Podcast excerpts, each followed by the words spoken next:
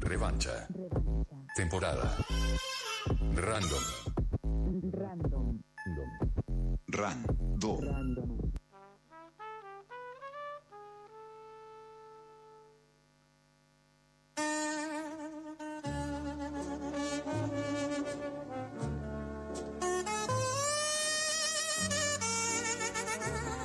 Con este mood, con la garganta carrasposa, llega Lucila Zambianchi con su recomendación random Con de este jueves 20 de abril. 24, hoy es, hoy es 4.20, ¿eh? Así Eh. que hay que prender. Eh, ¿al- ¿Algún nombre de conductora de medianoche? Porque, o conductor. Ay, eso, no me salía. Por Perdón. favor.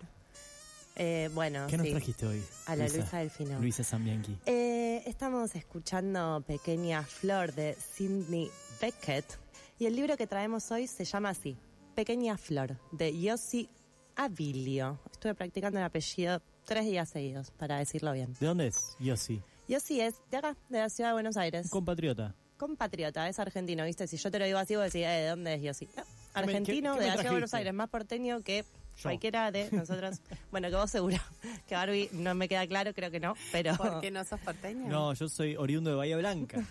Por eso aporté el orgulloso dato. Por eso aporté el dato de que la Universidad Nacional del Sur, hoy más temprano, era de Bahía Yo Blanca. soy técnicamente Avellaneda. no sé. Y yo ahora no soy más porteña, pero soy más porteña que Yossi. O- pero no, Yossi es más porteña que yo, pues, es más grande que yo. Salí de, salí, salí de ahí.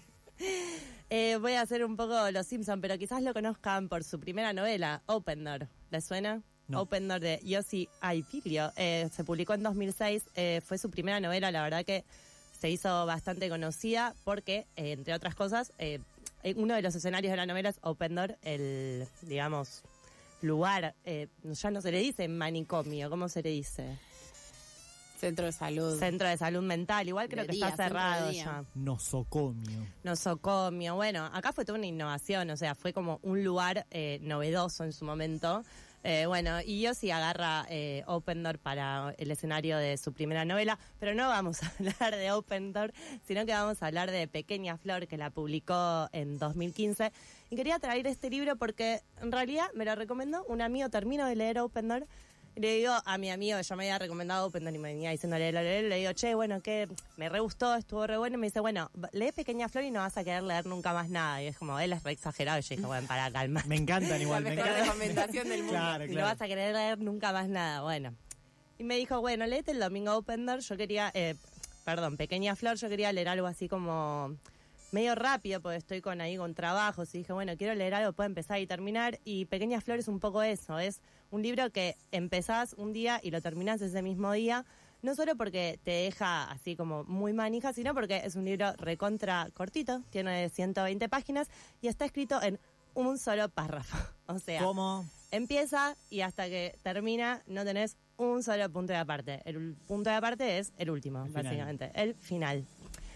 ¿Qué tiene de particular esto? Primero es medio experimental en términos de escritura, pero también eh, te lleva un poco a esa sensación de que el libro es como una gran reflexión lanzada por el narrador hasta que se queda sin aliento, ¿no? Hasta que no puede más. Y cuando digo que es una reflexión, no es que se pone a reflexionar sobre la vida, sino que de a poco en la historia van apareciendo cosas que te hacen ir como pensando y decís, bueno, pará, quiero darle un poquito más, darle un poquito más, y bueno, un domingo te lo terminaste, ¿no? En tres horas. ¿Qué pasa en Pequeña Flor? Eh, Pequeña Flor cuenta en primera persona la historia de José, su pareja Laura y su hija Antonia. José es el narrador. Y la primera oración del libro es esta. Esta historia empieza cuando yo era otro. Y ese era otro tiene muchos significados a lo largo de todo el libro. Todos viven en un pueblo al que se mudaron hace poco y la novela arranca con José que un día yendo al trabajo en bici ve desde lejos que la fábrica en la que él trabaja se está incendiando. Ese día medio que vuelve, finge demencia, festeja el cumpleaños de su hija Antonia con su mujer, no sé qué. Y cuando llegan a la casa, la mujer le dice, bueno, che, bien las noticias que se incendió la fábrica, como, ¿qué onda? Y él dice, bueno, no sé, vamos a ir viendo. Ella le dice, ¿puedo volver yo al trabajo en la editorial? Ella está como en una licencia en un año sabático. Y bueno, y mientras tanto vos te quedás en la casa cuidando a Antonia hasta que veamos qué pasa con tu trabajo.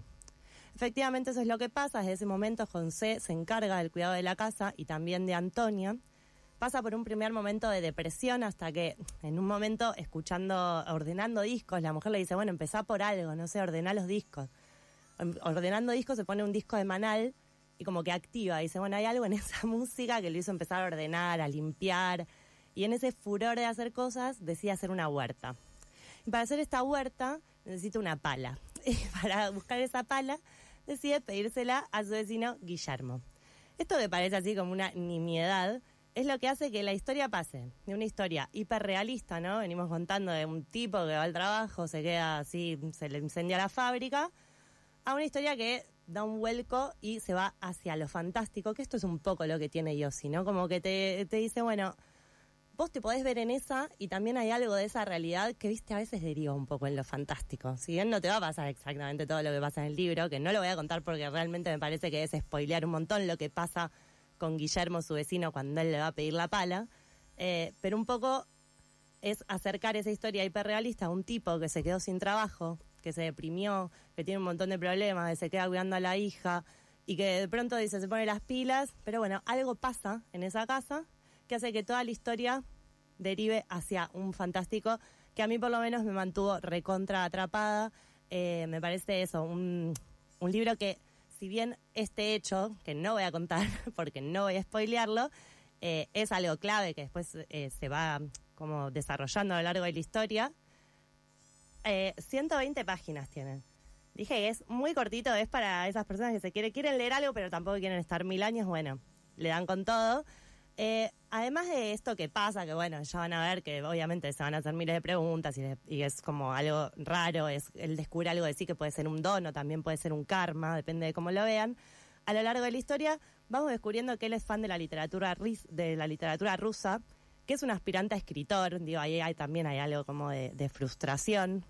Descubrimos la relación con su hija que se intensifica y termina también siendo clave en el desenlace. Esa relación a mí me gusta mucho, lo que va sucediendo entre él, eh, entre él y su hija.